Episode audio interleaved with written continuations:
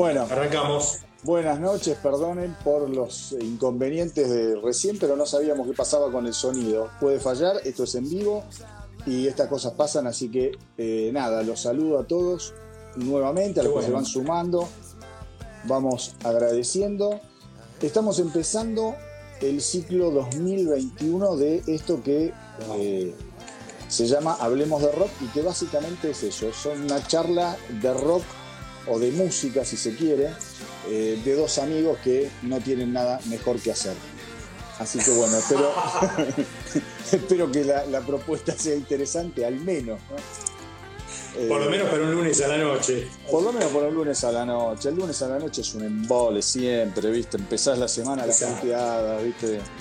Es una cuestión de, de, de, cómo es ya de cultura. El lunes siempre es un día mala onda, ¿viste?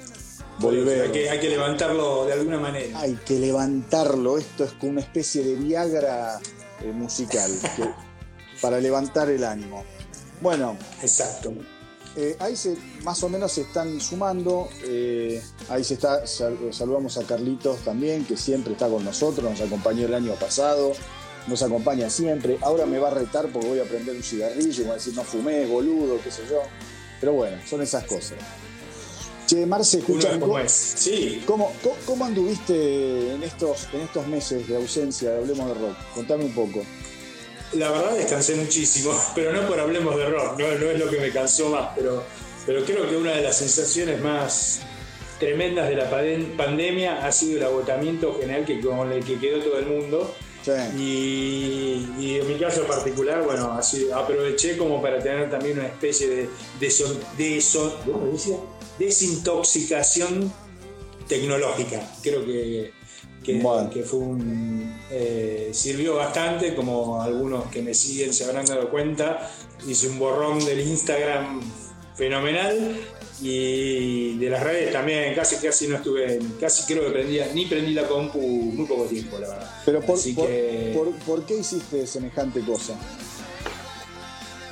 porque nada, quería hacer, quería, quería, salir un poco de las redes, nada más. Y, está bien, está bien. Y, dedicarme a otras cosas, Fue, un año como excesivo de compu para, por lo menos para mí, digamos, yo lo viví así. Eh, porque además decidí un poco. Expliquemos, es cierto, vos estás dando clases en la universidad, entonces eso te exige estar permanentemente conectado con, más allá de las boludeces que uno hace fuera en la vida, con lo profesional, digamos. Exacto, y ahí, bueno, hubo horas y horas de clases virtuales, primer cuatrimestre, segundo cuatrimestre, trabajos de investigación centrados metido dentro de la compu, eh, qué sé yo, viste, trámites dentro de la compu, trámites para otros dentro de la compu, bueno, entonces ya como hasta acá llegamos, viste. Tal cual, tal cual, Marce. Así que bueno, nada, retomando la actividad. ¿Estuviste musicalmente hablando con qué te estuviste copando estos meses? Uy, qué buena pregunta. La verdad, eh, estuve. vos sabés que me gusta mucho el nuevo country contemporáneo, estuve escuchando mucho de eso. Estuve escuchando también muchas cosas. Eh, bueno, siguiendo tus consejos también, hay, que decirlo, he escuchado muchos discos que vos recomendaste en algún momento. Sí. Em, muchos discos del año pasado. Yo, en general, tengo una especie de de obsesión que me agarra por diciembre, que es hacer una especie de revisión del año musical. Exacto. Que es lo que lleva a este, a este programa del año. Entonces, eh, agarro ahí, empiezo a escuchar un montón de cosas y bueno, uno, qué sé yo, siempre armo esas estupideces que le gusta a la gente, le gusta la música, como la lista de los temas del año y ese tipo de cosas, ¿no? Em, pero, pero bueno, nada, son gustos, ¿viste? Me gusta como ver qué hay dando vueltas, ¿no? Entonces, en ese sentido bueno, Algunas cosas ya las venía escuchando hace rato, otras no tanto. ¿Y te viste algo, algo para recomendar? Eh, ¿Algún documental piola, alguna peli piola de música o qué sé yo, algo que tenga que ver con esto? Em, a mí me gustó mucho, nada que ver con el rock, o tal vez sí, pero hay un documental muy interesante que es la, historia de Linda Ronstadt. Ah, vi que anda dando vueltas por ahí, exacto. Tengo muchas ganas de verlo. Al Día de la Mujer, una mina clave en la escena de los 70, clave, clave absolutamente.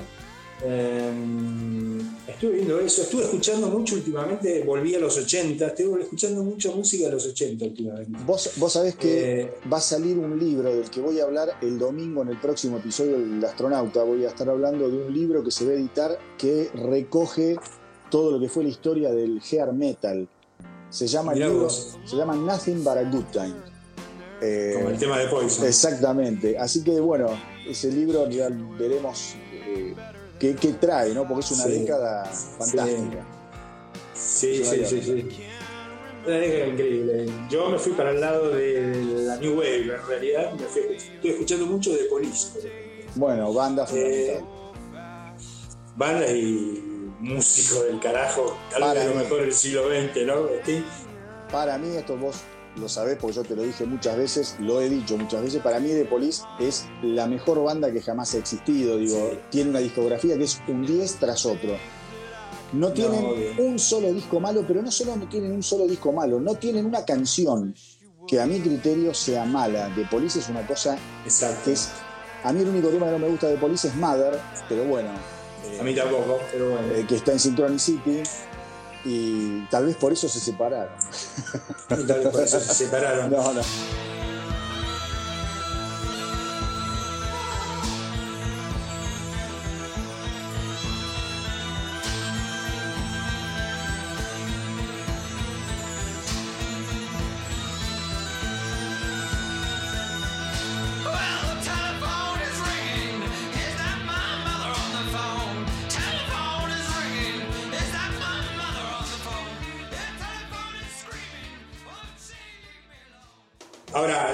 Interesante es que toda la discografía de Police son cuatro años y medio, cinco, no sé, 77, 78, 81, 83. Graban ellos el primer disco lo en el 78, que es Aulandos de Amor, Regata de Blanca en el 79, después eh, Señata Mondata creo que es 80, después ¿qué más viene? Eh, eh, Ghost in the Machine. Ghost in the Machine y Synchronicity, se acabó ahí la historia y ya con eso marcaste una diferencia. Tiro los botines, me voy a vivir por el resto de mi vida, ya hice lo que tenía que hacer. Después siguió encima. Sí, después, después siguió, después siguió, pero The Police ha sido una cosa tremenda, tremenda, tremenda, tremenda. Una banda que adoro. Yo, el, bueno, yo estoy escuchando permanentemente, por más que nada por el podcast, estoy en constante contacto con música nueva que está saliendo, hay cosas muy interesantes. Recomiendo que lo hice el otro día en el último episodio, el último disco de Chevel, es excelente, un disco que no se lo pueden perder. Eh, y a nivel documental, el otro día me vi Las nueve vidas de Ozzy.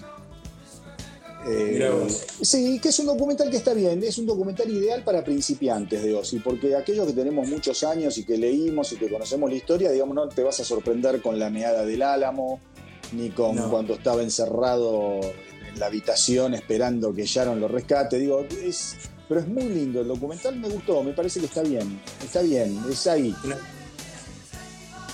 Es, una, es ahí, es una Bueno, Ozzy es un tipo que está así, sigue vigente, sigue mm. Ya vamos a ver, hay el último disco. Sí, sí, sí. Sí, sí, sí, pero bueno, un poco, un poco explicar la idea de esta serie de episodios que vamos a hacer de Hablemos de Rock. Marcelo me propuso eh, discutir, hablar, qué sé yo, mencionar y hacer un recorrido de los que para él fueron los 20 eh, discos más importantes o los que más le gustaron, digamos, del 2020. ¿Por qué? Bien. ¿Por qué a mí me interesó la propuesta? Porque yo soy muy desvolado para hacer, eh, como es, rankings. Digo, para mí los, rankings son bárbaros, me encantan y de hecho creo que son la medida del éxito. Le guste a quien le guste, la medida del éxito está en el, básicamente en el puesto que un disco logre en los rankings. No es lo mismo la cara de un músico cuando un disco llega al puesto número 178 que cuando llega al puesto número 5 o al 2 o al 1. Digo, es una medida del éxito, es una medida de lo que es mejor, de la calidad, no sé, ahí ya empiezan los gustos. Pero me interesó la propuesta por eso, porque vos sos bastante más prolijo, más metódico en el, momento de analizar ciertas cosas. Yo soy más bartolero, me interesan los rankings, pero me cuesta mucho hacerlo, porque hoy capaz te hago un ranking y el mañana te hago uno totalmente distinto, porque me enamoro de una cosa, después viene otra. Soy, me, cuesta ordenar tanta información. Me cuesta Bueno, una, una de las cosas es que no es un ejercicio que uno lo hace en cinco minutos, te aviso. Obvio. Eh, tarda, porque, porque si realmente lo querés hacer en serio, eh, y primero te dan que escuchar los discos que, vos ponés, primero, es el primero, lo primero que tenés que hacer. Con lo cual, ahí ya tenés un tiempo, pero y segundo, siempre uno le cambia de lugar a las cosas, ¿viste? Eh, Total. Entonces uno ponías número 3, lo bajas al 10, qué sé yo. Y bueno, y después uno lo va armando como, qué sé yo, también están los gustos de cada uno. uno exacto. Uno le da mucha variedad a las cosas, ¿no? Exacto. Eh, qué sé yo. Me salió bastante variado, tengo que decir. Muy. Así que dentro, muy variado. Y pero me parece que salió bien, digamos. Hay cosas que en algún momento dije no, no deberían estar y las terminé poniendo. Hay cosas las puse más arriba y después las terminé bajando. Pero bueno, nada, es eso, ¿no? Eh, es un juego. Son ejercicios. Exacto. Es un, juego y uno se divierte. Y uno aprende también con. Exactamente, exactamente. Así que bueno, hoy vamos a ir más o menos, creo que llegamos a recorrer cuatro de esos 20 discos que vos los, pusiste en tu lista. El primero que pusiste en tu lista, que es un álbum del que yo ya hablé en un Instagram Live, eh, en un Instagram, en un IGTV en realidad, y que me lo bloquearon, hijos de puta, me los bloquearon, pero creo que todavía los pueden ver. Que aprovecho para ir saludando a todos. Acá, mira, eh, nos hablan también de Taylor Momsen. Y sí, el rock oh. actual Taylor Momsen es una monstrua total. El último disco de Pretty Reckless es maravilloso y bueno, hay que escucharlo, es uno de esos discos que se deben escuchar. Pero bueno, digamos que el primer disco, ahí entró Gaby, hola Gaby, un beso grande. El primer disco del que hablaste fue justamente Letter to You del señor Bruce Springsteen.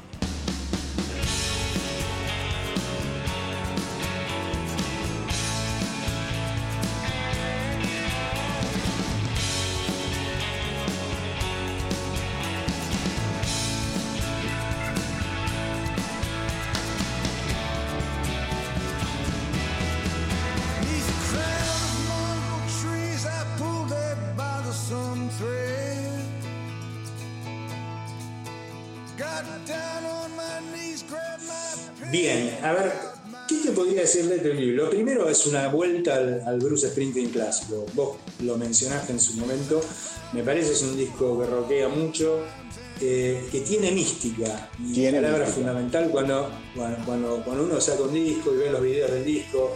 Eh, es un disco con grandes canciones, muy grandilocuentes, ¿no? La palabra grandilocuente siempre le sentó muy bien a Bruce. Y, y, es un disco de canciones grandilocuentes no son excesivas, no son las excesivas canciones que tenían Born to Run, que eran con diferentes cambios, que sonaban. Era imposible. Es un, disco, es un disco que está como a mitad de camino entre Born to Run y Born in the USA, digamos. Sin no es ni uno ni otro, ¿no? Eh, y me gusta esa cosa de la vieja banda tocando juntos, los tipos grabando juntos. Bueno, eh, nada, hay que sentarse y escucharlo tema por tema, pero la verdad es, un disco es un gran disco. Yo con Bruce Springsteen tengo la tara de, los años, digamos. Bruce Springsteen, vos y yo lo escuchamos mucho en aquella época de los discos que mencionaste vos, Born to Run, The River, qué sé yo, obviamente Born in the USA. Eh, te digo, toda esa etapa maravillosa de, como es eh, Nebraska, esos discos que fueron una locura de Bruce Springsteen. Yo creo que después Bruce Springsteen, en algún momento de los 90, comienza, comienza a enrarecer la propuesta y hacerla muy personal. El tipo graba y compone desde un lugar muy pero muy personal hasta la musicalización. A mí medio me empezó a cansar la onda susurro, la guitarrita acústica, el tecladito muy de fondo. Era como una fórmula que se repetía que obviamente después tenía algún highlight que se iba de esa fórmula y que tiene en cada disco grandes temas, obviamente, pero te diré que a mí este disco me llamó la atención porque creo, ahí lo dijiste recién, yo no sé si fue el, batero o el tecladista, no sé si fue eh, Roy Vitan, una cosa así, que le dijo, che, Bruce, grabémoslo en vivo, que era algo que lo venían craneando y lo querían convencer y el tipo no quería saber nada. Pero en este disco graba la banda en vivo, todos juntos, y eso fue lo primero que a mí me llamó la atención y dije, le voy a prestar más atención a este álbum, a Letter to You, el último álbum de Bruce Springsteen. La verdad es que me pareció un disco sensacional, con lo cual compro tu primera selección, creo que es fabulosa. Sí. Sí, y aparte que eh, decir algo, ¿no? Tiene 71 años Bruce Springsteen. Eh, hay que decirlo. Y hay, y, hay, y, hay, y, hay, y, hay, que hacer un disco bien así, bien arriba y estar al tope a ese edad.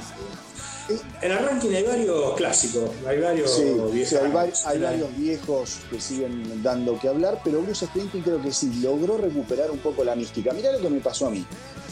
Bruce Springsteen tiene un disco, yo no me quiero machetear, pero creo que se llama, es un disco en vivo, que se llama, creo, Living Dublin, una cosa así.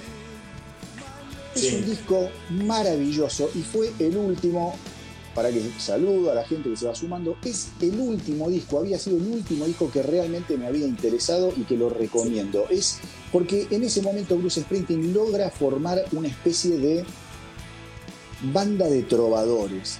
Eh, que era, era asesino verlo en vivo. Recomiendo que busquen también el, el video de ese Living Dublin, que es espectacular. No tiene desperdicio y creo que la potencia que logró en ese álbum en vivo, a mi entender, para mi gusto, después le jugó en contra. ¿Por qué? Porque no lo pudo volver a emular. Semejante locura eh, magnífica, con unos coros súper trabajados, con una impronta donde cantan todos eh, él tiene una relación con el público que es maravillosa y creo que ese disco fue a mí como el, el, último, el último punto alto de su discografía que me llamó la atención hasta Letter to You.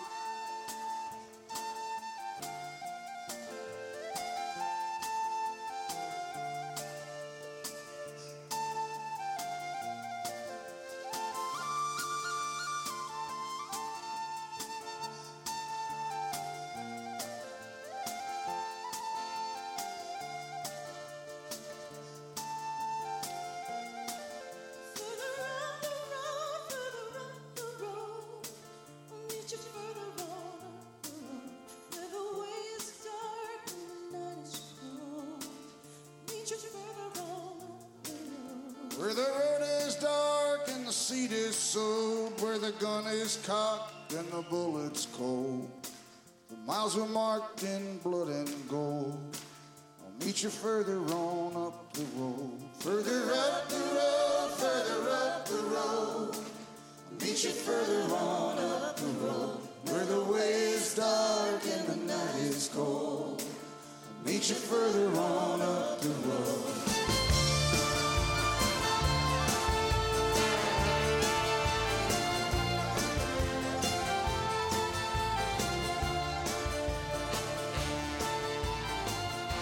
Y yo encuentro en Letter to You algunos puntos de conexión en esa onda de trovadores que van por los pueblos cantando, ¿viste? Esa energía vital que tienen los músicos cuando se juntan y tocan en vivo. Este disco no es en vivo, pero la tocada en vivo se nota. No, y qué sé yo, la temática del disco es muy americana, en un momento muy especial, qué sé yo. lo pone bastante arriba el tipo, ¿no? Entonces, eh, el tipo también como que recupera esa imagen de, trovador americano moderno, eh, ya no tan moderno, pero bueno, no importa. Pero que está al frente de, un montón de cosas que suceden alrededor. Lo logra muy bien, lo logra muy bien. Un disco muy escuchable. Es un disco sumamente escuchable, es un disco muy lindo para escuchar si uno tiene que hacer un viaje en el auto, para ponerlo y ponerlo varias veces. Creo que es un disco que te va atrapando y en cada escucha vas descubriendo pequeños eh, detalles de, la musicalización que son excelentes. Me cuesta mucho. Hay un tema, hay un tema que no me gusta, que acá me lo anoté. no, no, está bien, esa es la obvia, la que yo digo que me rompe un poco las pelotas, la fórmula clásica, pero está bien. A mí el tema que no me gusta es House of a Thousand Guitars. Me parece es un, un, ese sí me parece excesivo al cohete. Grandilocuente al cohete pero está bien. Es un gran disco, un gran disco. Es un, gran disco, absolutamente. Así que como posición lo puse primero porque creo que es una de las grandes vueltas del año al destino del Y va a ser un álbum, acordate, del que van a sonar muchas canciones en vivo. Es un disco que tiene muchas canciones para disfrutar en vivo. Sí, absolutamente que tiene esos los que se llaman los nuevos clásicos, los nuevos favoritos de los fans. Yo creo que acá hay tres, cuatro temas que son espectaculares. Espectaculares. Espectaculares. Viste, acá estoy, por ejemplo, Letter to You, bueno, después Burning Train es otro temazo. Eh, bueno, Janie Needs a Shooter, a Shooter es demoledor. Digo, es un disco que tiene grandes, grandes canciones, Letter to You, así que muy bien la primera selección que hiciste. Me ganaste, me ganaste el corazón. Me ganaste el corazón. bien, muy bien, muy bien.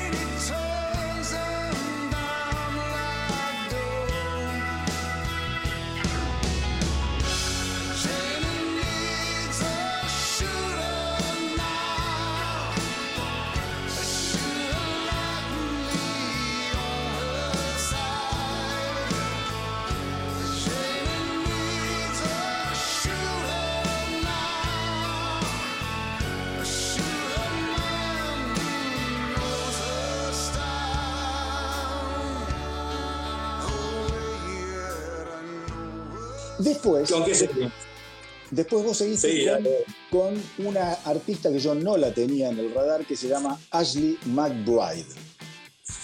Y el, disco, y el disco se llama Never Will. Contame un poco lo que te recuerdes o lo que quieras decir de Ashley McBride.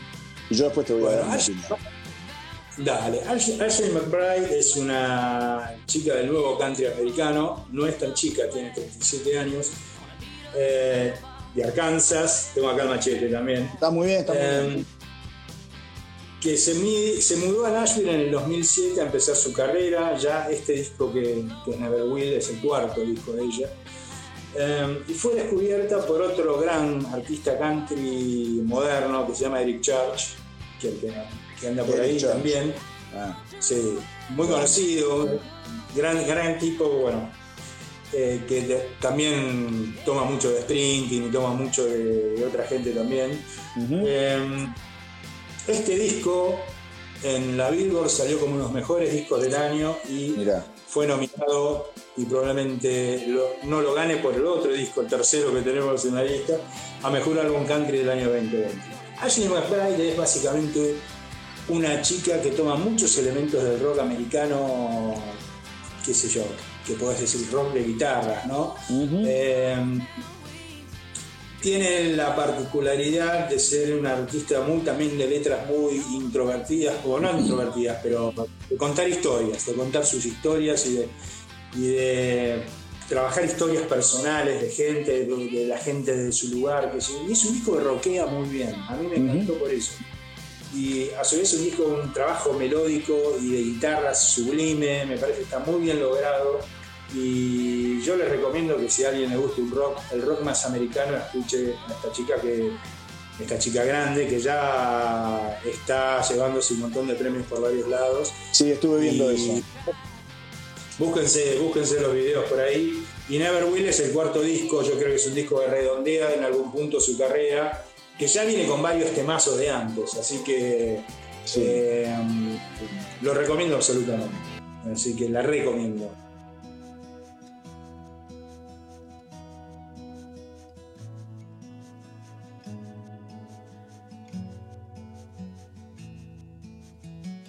Telephones and postcards. I called you from the lobby bar on Tuesday.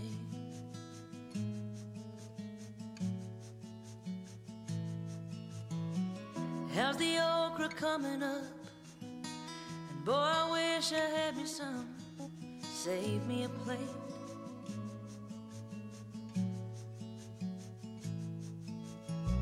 Yeah, I've been sleeping alright.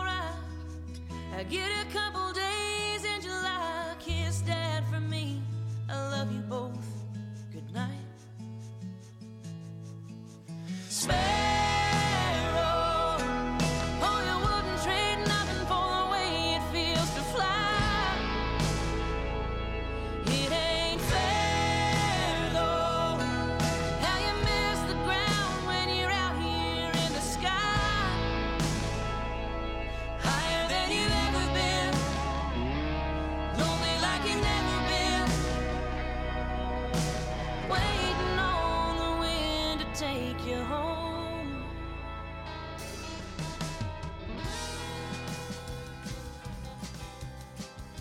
Muy bien, muy bien. Bueno, yo te doy mi opinión, mi humilde opinión. Creo que, que mucho de lo que dijiste es así. El disco roquea bastante, tiene canciones interesantes. Yo me anoté algunas que me encantaron. Por ejemplo, Voodoo Doll me pareció tremendo. Sparrow me pareció genial. Sparrow me pareció un disco genial. Eh, después hay otro Hanging There que es tremendo. Hanging, no, Hanging There, Hanging There Girl, Hanging There Girl, una cosa así. Acá lo sí. sí, ese es muy bueno, pero te voy a decir lo que me pasa a mí con este álbum, que me pasa con muchos, me pasa con muchos artistas del neo country, por decirlo así. Dime tú. Yo creo que el country, el neo country, ese que surge a raíz del, eh, del año 2000 en adelante, por decirlo de alguna manera, para poner una fecha de inicio, comenzó súper interesante, pero a medida que fueron pasando los años, creo que se, el sonido perdió en originalidad y hoy en día los discos suenan muy genéricos en cuanto a la producción. Y eso les juega en contra. Creo que sí. los, tip, los tipos es como que entregan parte de su sonido o de su personalidad a los productores o a lo que realmente es eh, radio friendly, por decirlo de alguna forma, que eso tiene una fórmula, tiene un sonido y tiene una, un nivel de producción bastante homogéneo. Yo creo que lo que menos me gustó del álbum es eso. ¿Qué pasa? Y de, acá te propongo hacer un ejercicio de, de, de volver un poquito al pasado. Yo creo que Ashley McBride tiene esta tara del neo country que inició o se inició gracias a lo que pasó en la década del 90 en función de un montón de bandas que mientras por un lado venía el grunge arrasando, salió otra vertiente que vos sabés que a mí me encantó. Yo les explico, para los que no, no lo saben, algunos sí lo saben, Marcelo y yo nos conocemos de toda la vida Tocamos juntos en una banda de rock pesado, por decirlo de alguna manera, medio punk, medio rock pesado, que se llamó La Patrulla, la tienen en Spotify para escuchar algunos, algunos temas. Y eh, en el año creo que 97-98 la patrulla eclosiona, se disuelve y yo empiezo a tener una especie de introspección musical que tenía que ver con bandas como los Wallflowers, and the Blowfish, Jim Blossoms, eh, qué sé yo, Soul Asylum. Entonces, todas esas bandas, todas esas bandas que surgen a raíz de en la segunda mitad de los 90, van por otro camino que no es el grunge. Y yo creo que sin necesariamente hacer country puro y exclusivo, sí tienen eh, los Counting Crows, por ejemplo, tienen mucho, mucho de artistas folk rock, country rock con un sonido súper particular cada una de las bandas. Yo, por ejemplo, mira, me anoté acá también, me hice un machete. Vos mirá los discos que yo te digo, que para mí son los que le dan nacimiento al neo country. Este primer impulso para mí después se transforma en el neo country. Los Wallflowers con Bringing Down the Horses de 1996. Sí. Counting Crows en 1993 editan Agus and Everything After y en el 96 eh, Recovering the Satellites, que es otro discazo tremendo. Jim Blossoms con Congratulations I'm Sorry del 96. Todd the Wet Sprocket. Es, bueno, dos, ahí estás mencionando dos bandas increíbles, Jim Blossoms y Todd the Wet. Todd the Wet Sprocket que saca Dulcinea, Dulcinea en el año 1994. No dejen de escucharlo. Bueno, Hottie and the Blowfish era una banda que a mí me enfermaba de lo buena que era, que hoy en día el cantante eh, Darius Rucker es un ícono del country, directamente hoy es una personalidad del country, pero sus primeros palotes lo hizo con Hottie and the Blowfish y el gran disco de ellos con el cual destruyen todo es eh, Cracked Rear View de 1994. Soul Asylum y me animo a poner un disco que fue fundamental para que el country o el country rock o el folk rock o el rock americano volviera a, darle una vuelta de tuerca a una banda clásica que fue la vuelta de los Eagles con Hell's Freezes Over. Ese disco fue fundamental en la época, porque mucha gente que no tenía ni idea de lo que eran los Eagles, que se habían separado en 1980, vuelven a generar esa pasión con un montón de público nuevo. Y el country, gracias a todas estas bandas, yo creo que empieza a meterse, a meterse, a meterse otra vez en la juventud. Con el cambio de milenio, bueno, un visionario que empezó antes, pero que con el neo country la rompió, fue eh, Tim McGraw. Ese la vio antes que ninguno. Ese la vio antes que ninguno. Y te estás hablando de otro muy importante, pero ya es 2001 y que viene de un country alternativo, que es Ryan Adams. Bueno, Ryan Adams. Sí, sí, Ryan Adams fue más personal en el sonido. Fue, viste, tiene, tiene discos muy, pero muy buenos y tiene discos también muy introspectivos y oscuros. Es un personaje. Sí, es un personaje. es un personaje tremendo cantautor también. Y todas, eh, esas, todas esas bandas que yo te menciono, digamos que van a parir varios hijos, que yo me anoté acá algunos. Kate Urban, que arranca prácticamente en el 2000, en el 99. Rascal Flats. Son bandas que acá muchos a veces no se conocen. Little Big Town, otra banda que la rompió. Bueno, Miranda Lambert, que hoy en día es una diosa intocable. Miranda Lambert, que arranca en el, Claro, en el 2001. Lady, que hoy se llama Lady A, pero es Lady Antebellum. Eh, se dieron cuenta que el nombre era imposible y se lo cambiaron, pusieron Lady A ahora, que arrancan en el 2008 y una eh, banda country pop o neo country pop sería eh, Sugarland que la rompió a comienzos del 2000. A partir yo creo de estas bandas se genera toda esta onda del neo country en la que hoy estamos hablando de Ashley McBride 20 años después. Pero me parece que el, el, recorrido arranca por ahí, por los 95, 94, 96. ¿A vos qué te parece? Estoy de acuerdo. También hay un montón de influencias que tienen que ver con una línea más 70s. Ponele Bonnie Rat, por decir algo. Bueno, eh, Bonnie Rat, claro, Bonnie Rat es tremenda. ¿no? Lucinda Williams, gente que viene por ese lado. Miras más eh, grandes. sí, sí, sí. Me parece que también la influencia de ella viene por ese lado.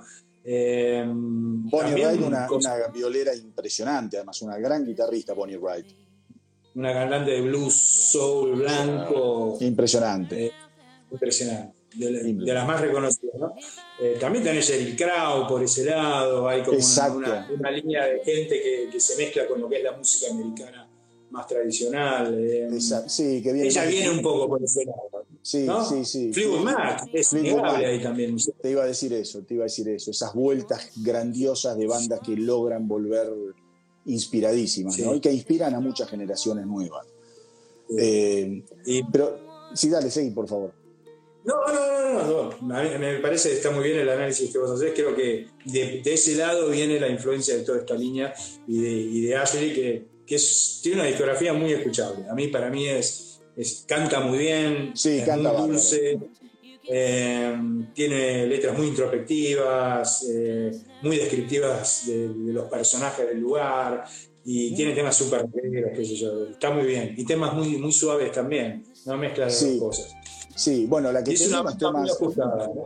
La, que tenía, la que tenía unos temas así suaves a un nivel de hermosura increíble, justamente fue la que mencionaste vos, Bonnie Wright, eh, que tiene, creo que había un disco, ¿cómo se llama? Nick of Time, puede ser. No, no me quiero.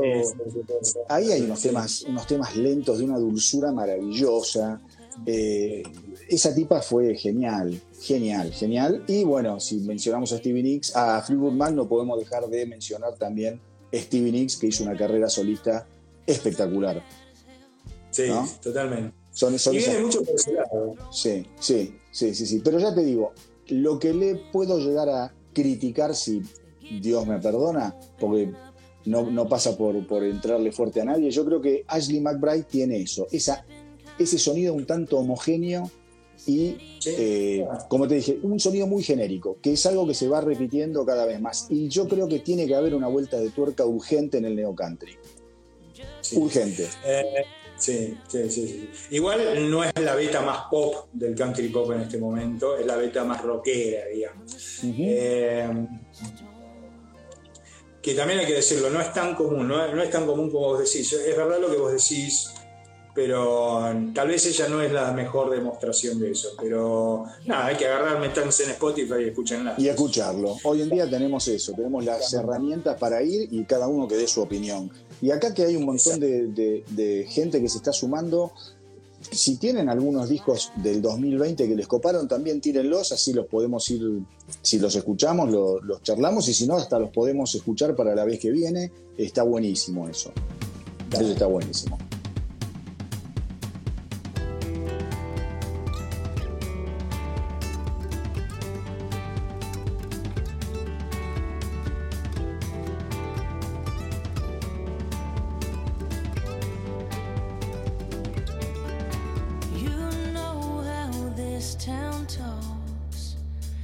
Didn't hear a thing. I just had a feeling rattle in my bones. I saw what I saw now. I can't unsee it. Scratches on my wall, her face in my mirror. Whispers down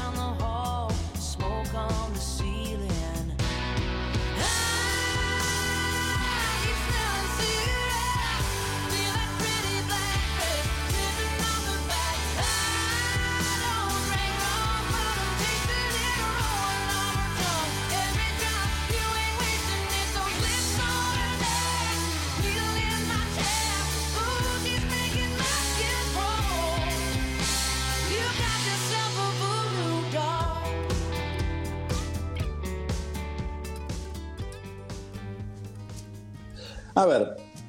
Uh, esto me duele, me duele muchísimo lo que tengo que hacer ahora. Me duele mucho.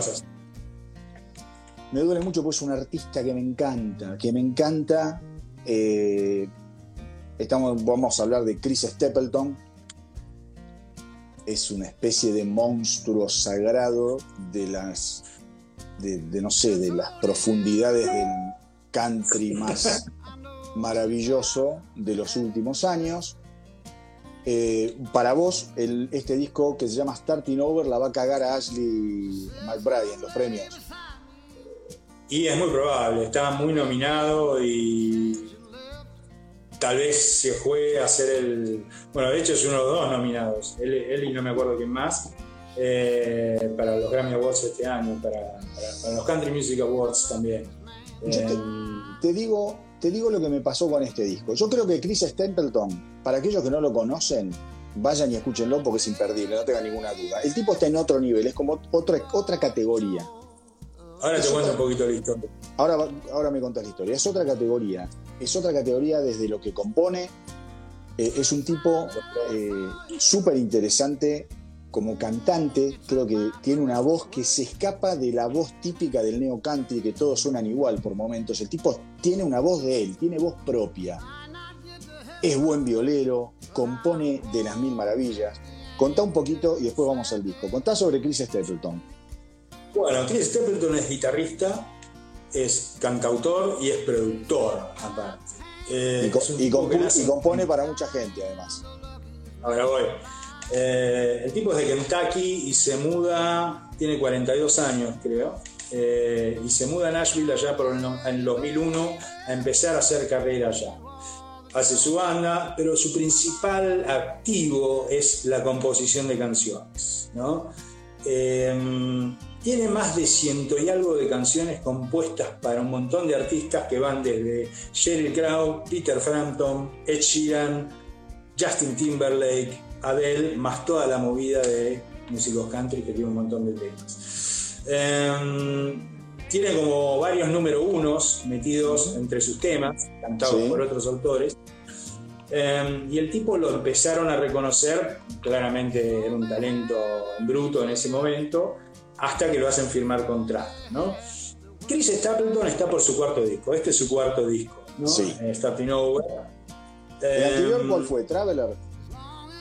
Traveler es el primero, después viene From a Room 1 y From a Room 2, que vienen ah, del 2015 y 2016. Y están un par de bandas de películas medio oscuras, así, ruteras, tejanas, dando vueltas por ahí. Me acuerdo de alguna película, pero no me acuerdo el nombre ahora. Um, y Stapleton es un tipo, lo puedes identificar con muchos géneros. Eso, eso, eso es la, la, particularidad, ¿no? Eh, hace country, pero hace rock sureño, hace soul hace hace, blues, hace bluegrass, hace rock and roll, hace country rock. Es un tipo como que, y, que en los discos dispara temas de diferentes estilos. No es, ninguna canción es igual a la otra en disco, eso es para empezar, digamos, ¿no? Em, te quema la guitarra haciendo unos solos impresionantes y después te hace un tema súper bajo, súper tranquilo. Em, este disco, Starting Overs, estuvo tres en el ranking de Billboard, el general. Eh, salió tercero y número uno en el de country. Y este disco cuenta con la colaboración de dos Tom Petty and the Heartbreakers, una es Mike Campbell, Mike Campbell. De hecho, video, el- compone, hay, hay en el disco de, que sacó Mike Campbell con su banda de Dirty Knobs, hay un tema en el cual también participa Chris Stapleton, que es un disco también Sí, otro- que hay que escuchar. Sí, y el otro es el tecladista, que es, tiene un nombre medio extraño, no me acuerdo, que es el tecladista de Tom Petty también. De Tom Petty. Así que sí. los dos son- sí. Y producido por Cobb Bryan, que es un productor también de la movida Nashville, súper conocido. Y bueno, él canta siempre con su mujer, que es Morgan, Morgan Stapleton. Hermosa voz, hermosa voz. Increíble. Y bueno, un discazo para mí es un gran disco, es un gran disco por donde se lo miro, disfrutable al 100%, para mí. Así Bueno. que, bien. Vamos a apuntar, vamos a apuntar los cañones a Apuntar cañones, Chris dale, dale. Stapleton, maldito bastardo. No, te cuento lo que me pasa con Chris, con Chris Stapleton con este disco en particular. Yo soy muy Sí. fanático, yo soy muy fanático de Zach Brown. O sea, de, Sí, de Zac- a mí no me la gusta Zac- ese programa.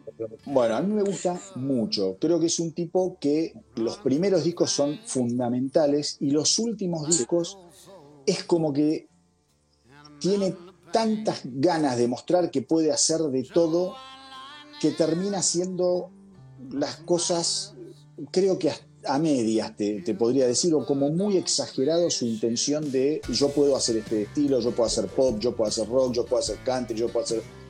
Y eso le juega un poco en contra. Yo creo que Chris Stapleton en este disco en particular peca un poquito justamente de eso. Abre tanto el abanico el tipo, abre tanto el abanico, y estamos hablando de un genio, sepan que es un genio Chris Stapleton.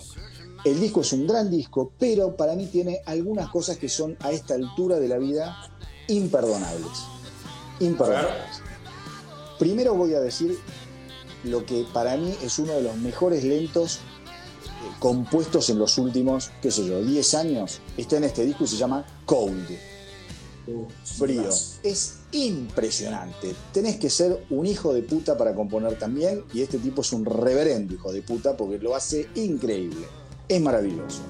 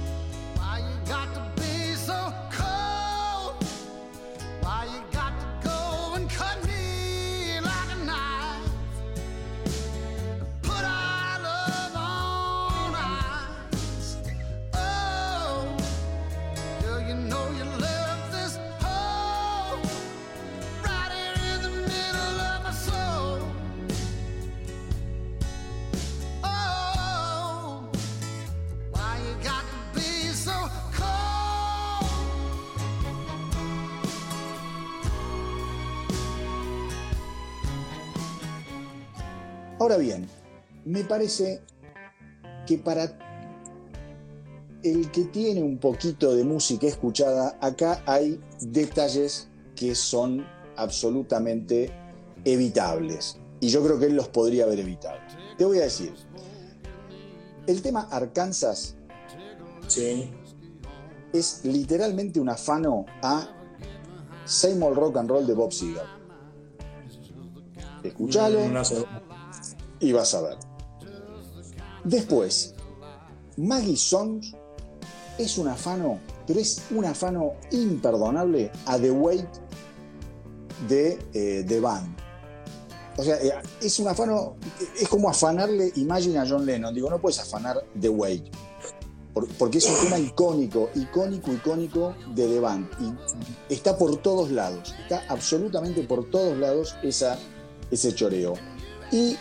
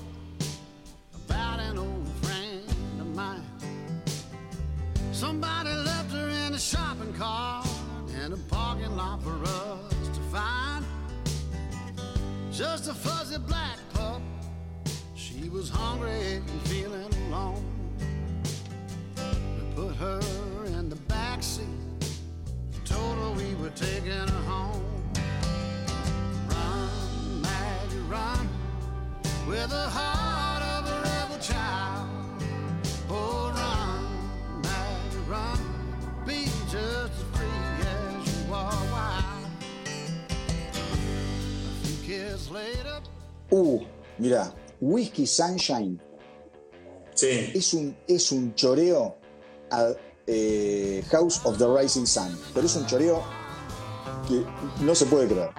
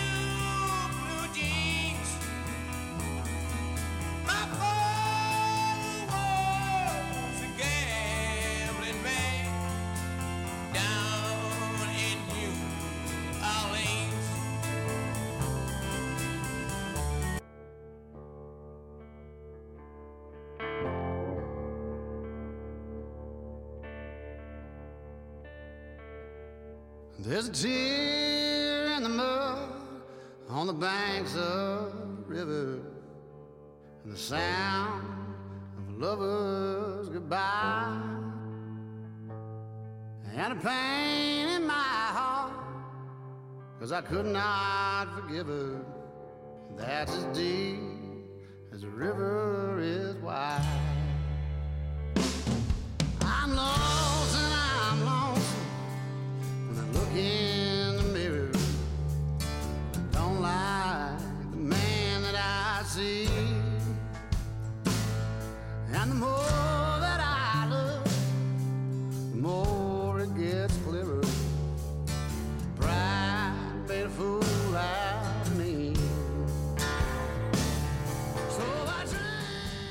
Y tiene un choreo más, All Friends, que es Full to Cry. Te quiero decir, Sí.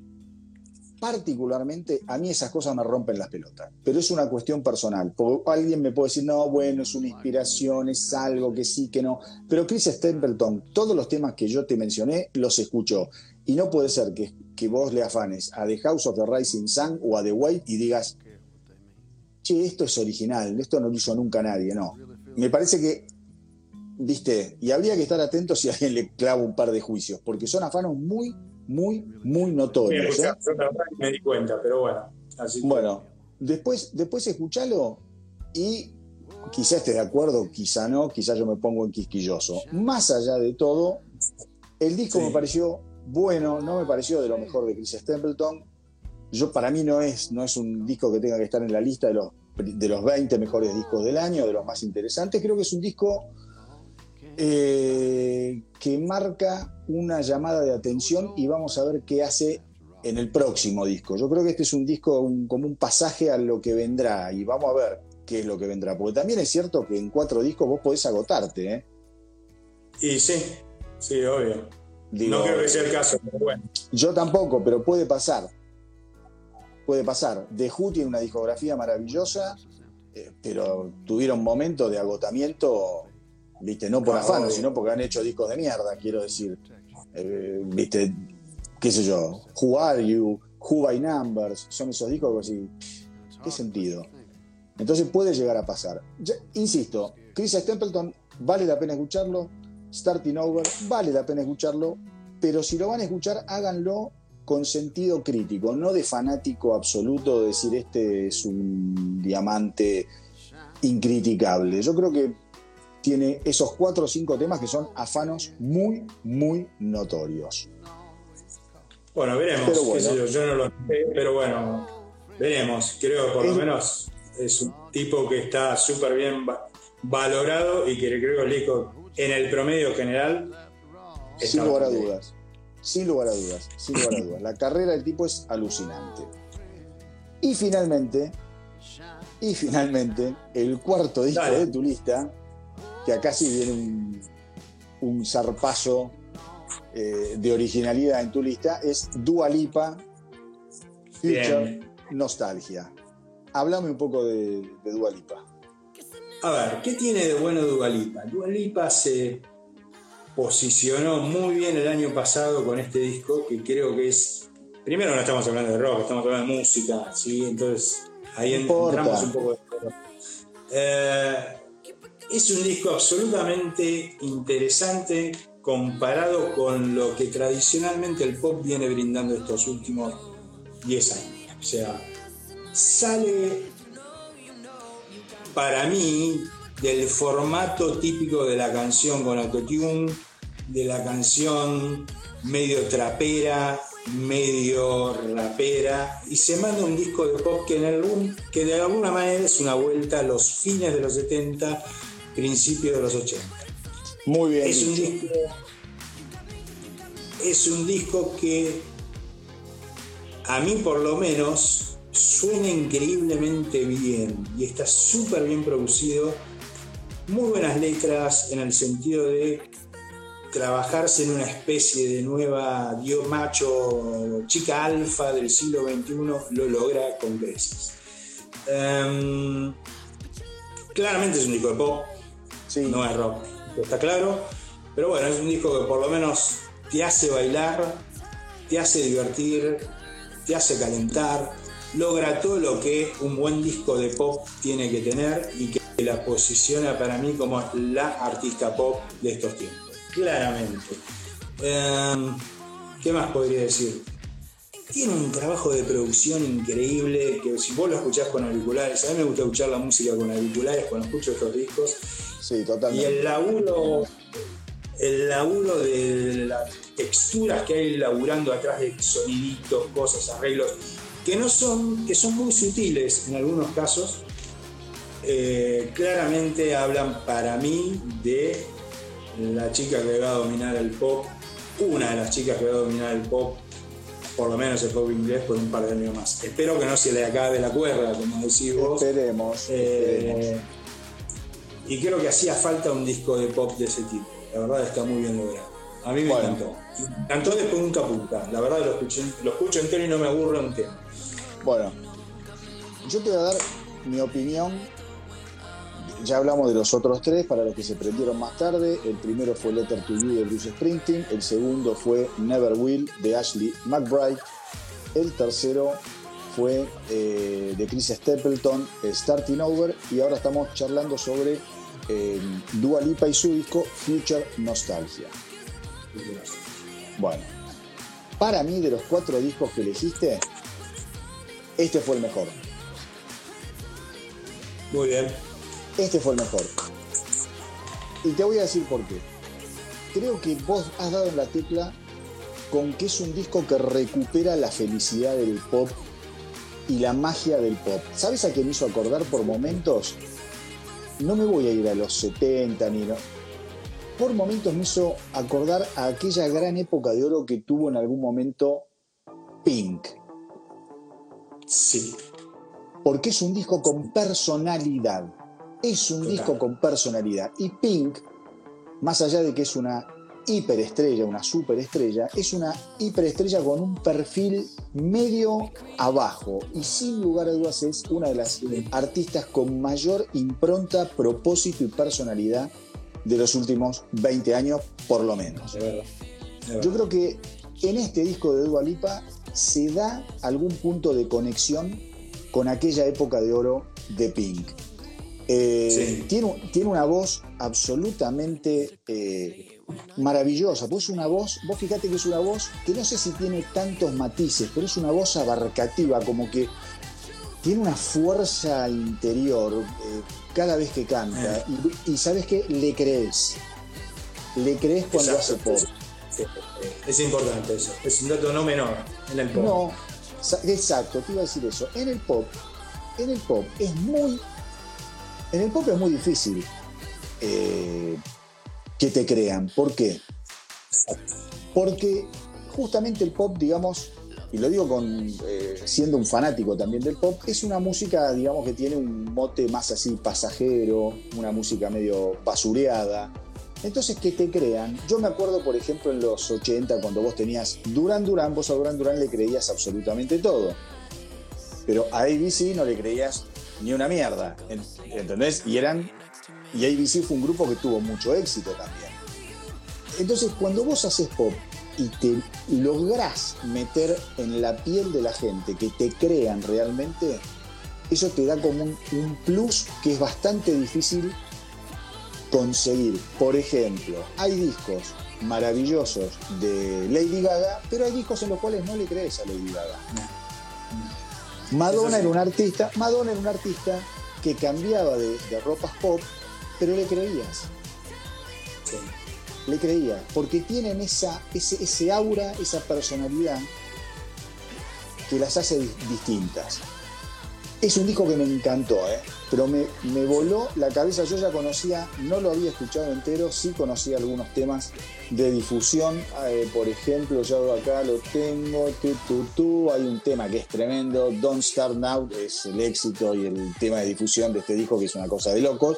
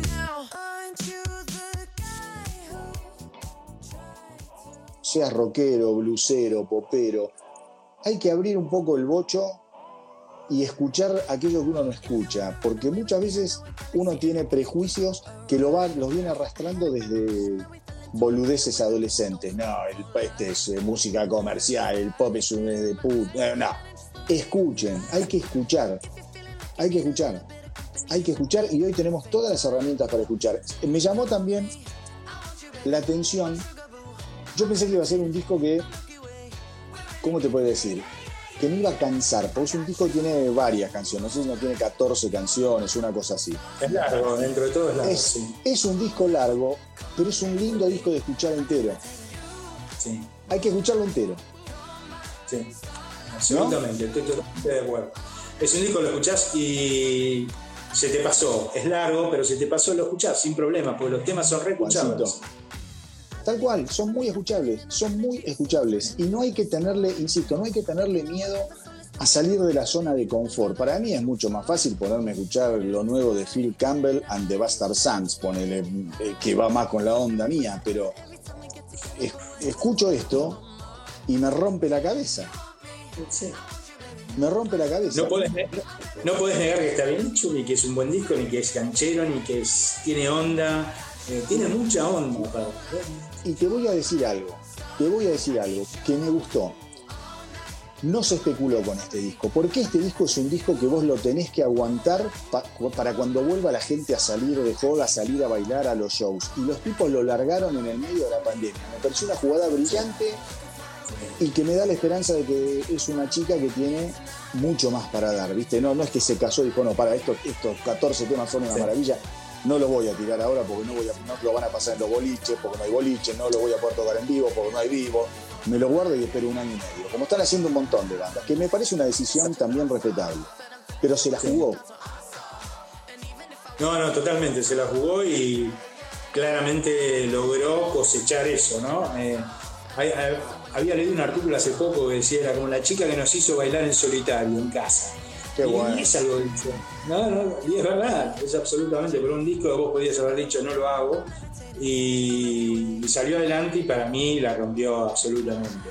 Y es muy inteligente como está manejada también. No sé si alguno tuvo la posibilidad de ver el streaming que hizo ya por noviembre o diciembre, Estudio 2020, eh, que no es un streaming de ella cantando y tocando. Es un laburo televisivo de producción del recontra carajo y me animo a decir que es el mejor streaming del año 2020.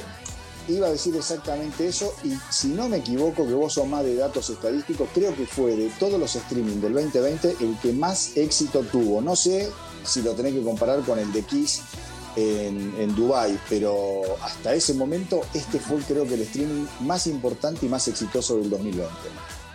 Seguro, porque aparte es un streaming innovador, es un show de televisión casi. Eh, y ahí estaba Kylie Minogue, eh, ¿quién más estuvo? Elton John creo que estuvo. O sea, se sabe rodear, saben rodear de la gente adecuada.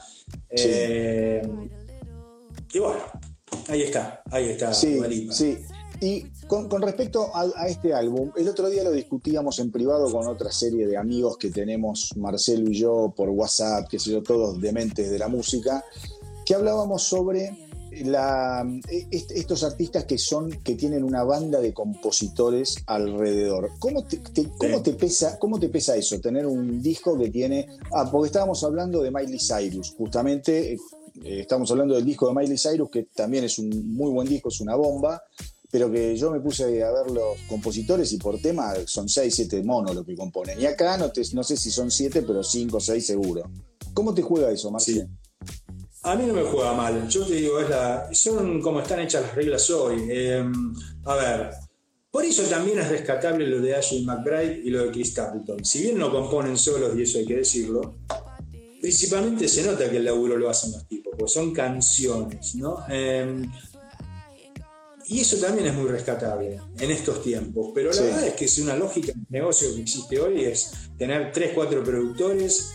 Eh, vos te vas a Los Ángeles, a Nueva York, a Nashville, a Londres, o incluso acá en Buenos Aires también, y tenés cuatro. A ver, ¿qué temas tenemos? Bueno, vamos a hacer 15 temas para el tipo, vamos a arreglárselos. Es parte del negocio. Y Sí. está bien o está mal, y no sé, qué sé yo, es lo que es. Eh, también puedes hacer, tener cuatro tipos compositores y hacer una porquería, pero, pero más bueno, vale.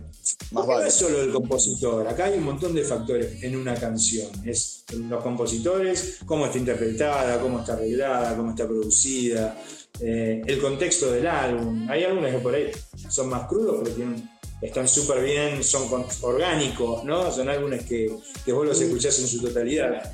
Y yo, está también bien, que- qué sé yo. yo, yo creo que muchas veces los que firman no son necesariamente compositores, sino que son arregladores, porque el pop actual está instrumentado de una manera muy diferente al, al rock o a la música country. Es como que hay una paleta interminable de posibilidades. Si vos tenés una buena canción pop y la haces con guitarra, batería y bajo, esa canción pierde, no sé, 100 escalones, volvés a la oca muerta, ¿viste? Entonces, es como pisar loca muerta y, y volvés a- al inicio. Yo creo que acá cuando empezás a agarrar distintas pinceladas, distintos arregladores, el tema crece y se va para arriba como pedo de buzo. Me parece que el pop tiene eso actualmente. Hay muy buenos tiene- arregladores. Está eso y está el hecho de que hoy no se compone como hace 30 años atrás. Esa es la Exacto. Hoy- Exacto. A ver, hoy con una computadora armas una base de bajo, tomás, amplias, amplias tensiones, sacas de acá, sacas de allá. Eh, tenés un tipo que podés cambiar los sonidos como nunca en la historia. O sea, digamos, es infinito, es una maquinaria infinita de sonidos, una computadora hoy, y eso permite hacer un montón de cosas. O sea, las posibilidades que Son de interminables. la- son interminables y muchas veces dependen de la cabeza de los tipos que están creando las canciones, nada más. Totalmente. Un arreglo bien hecho no se le ocurre a todo el mundo. No. Por más que Eso. tengas la mejor computadora, el mejor. Pro Tools, el mejor lo que sea. Mira, Marce, yo tengo acá el, Logic Pro X, qué sé yo, y también tenés unos sonidos que son una cosa de loco, pero saber Sí. dónde ponerlo, saber en qué momento, cómo, agarrar ese sonido, procesarlo, es un laburo absolutamente interminable. Interminable. Entonces, por eso, yo, yo a mí per- per- personalmente no me molesta que sean 10 los compositores, siempre y cuando, como decís vos, gane la canción. No nos olvidemos de eso. No nos olvidemos de eso. Acá nos preguntan si lo seguimos a Rick Beato. Sí, a Rick Beato lo seguimos. Y últimamente lo estuvimos charlando bastante en privado con Marcelo porque andaba medio caliente Rick Beato justamente porque le bajan videos porque pone música. Por eso acá no estoy poniendo temas de los artistas que estamos hablando y de estos discos, pero, pero muy probablemente haga una edición del audio y vaya mechando algunos temas de los artistas que estuvimos hablando en esta conversación y eso lo suba al eh, podcast para que lo puedan eh, escuchar también no solo lo que hablamos, sino el, cómo se llama la música de la que estamos hablando, que siempre se hace más rico. Pero sí, a Rick Beato los- lo seguimos, lo seguimos. Tiene cosas muy buenas y tiene cosas media que rompen los huevos, pero bueno, como todo, como nosotros. Como Cuando se nosotros. pone- cuando se pone, cuando se pone muy técnico no caso nada, yo no caso un fulbo, ¿viste? Empieza con la. nada, no sé. Con la mixoría.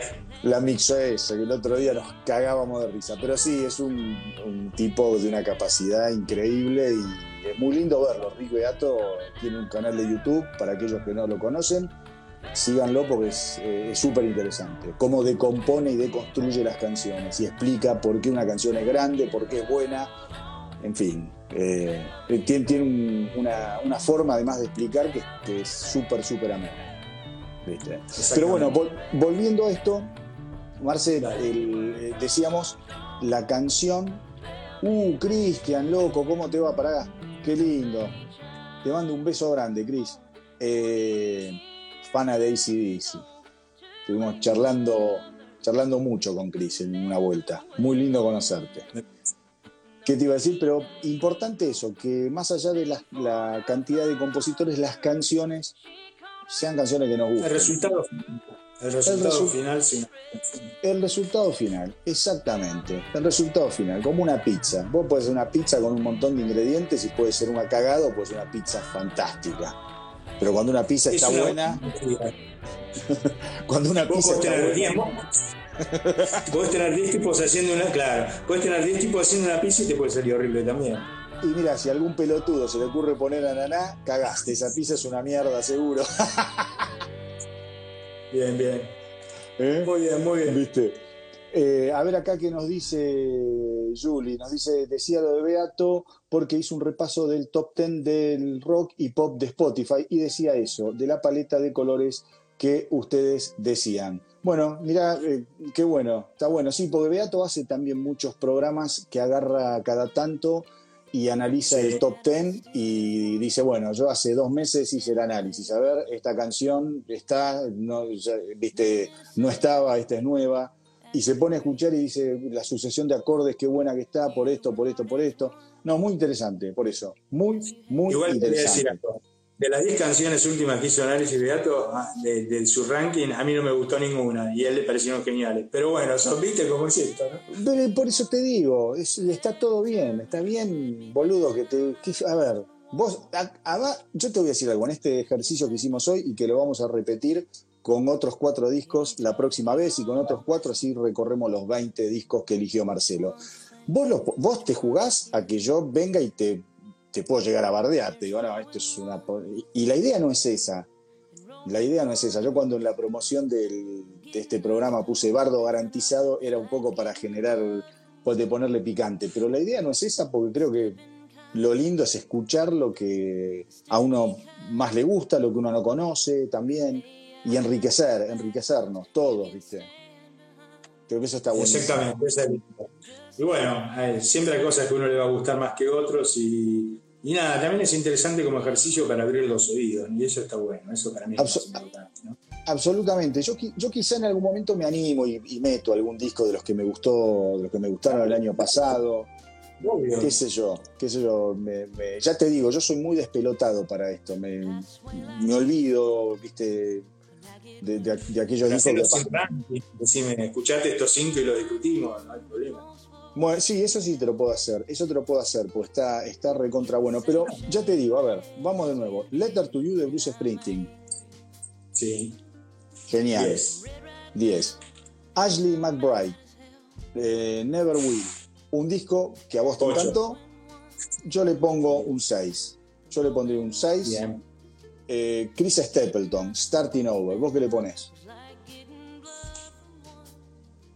Tal vez lo, lo pondré un poco más arriba, un ocho y medio. Dale.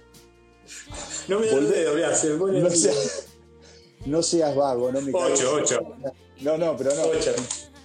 Escuchalo, boludo, lo que yo te dije, que tiene varios A afanes, ver. vas a ver. Yo le Lo voy a escuchar. Yo le Pero es muy de nerd tu comentario, pero es muy de nerd. Es de nerd, pero no podés afanarle, boludo, a la gente que le afanó. No podés, yo le pongo un 5. No, para nada, dale, dale, dale. ¿Cuánto le pones? 5. Cinco. Cinco, Bueno, no Chris, Stapleton, te pongo un 5, ¿entendés? Y seguí cantando Tennessee Whiskey. Y basta. Dale, dale, dale, bueno, dale. No, y para, y después que estaba. Ah, Dua, Dua Lipa, le- a Dua Lipa le voy a clavar. Le voy a. Sonó mal. En el Día de la Mujer. No, le voy a El día de la poner- mujer. Por eso. Le voy a poner, eh, sí, un 850 tranquilamente. Es un disco que me encantó, loco, Dua Lipa. Que viva el pop, Que viva el pop. ¿no? Yo le pongo Acá- un 9, yo le pongo un 9. Eh, acá tapo el astronauta, el astronauta del pop. En vez de rock, le tapo. Y pero está muy bien, está muy bien. Sí, sí, sí, está muy bien, está muy bien, está muy bien. Eh, así que bueno, nada, buenísimo, me, me encantó este primer encuentro eh, de Hablemos Dale. de Rock. Hablemos de Rock. Y pop. De- Y pop. y pop. No hablamos, vos fíjate que hoy no hablamos de rock. Eh, no, no hablamos de rock. Propiamente dicho, no, No, hablamos, bueno, no hablamos de rock. no, qué sé yo. Es otra discusión esa, pero bueno, qué sé yo. No, ya lo sé, te ahí. quiero decir. No en tu lista hay rock, quiero aclarar, eh, para la muchachada que, Sí. que está- nos, nos está escuchando elogiar a Dua Lipa, hay rock también, ya vendrán en, en episodios eh, posteriores.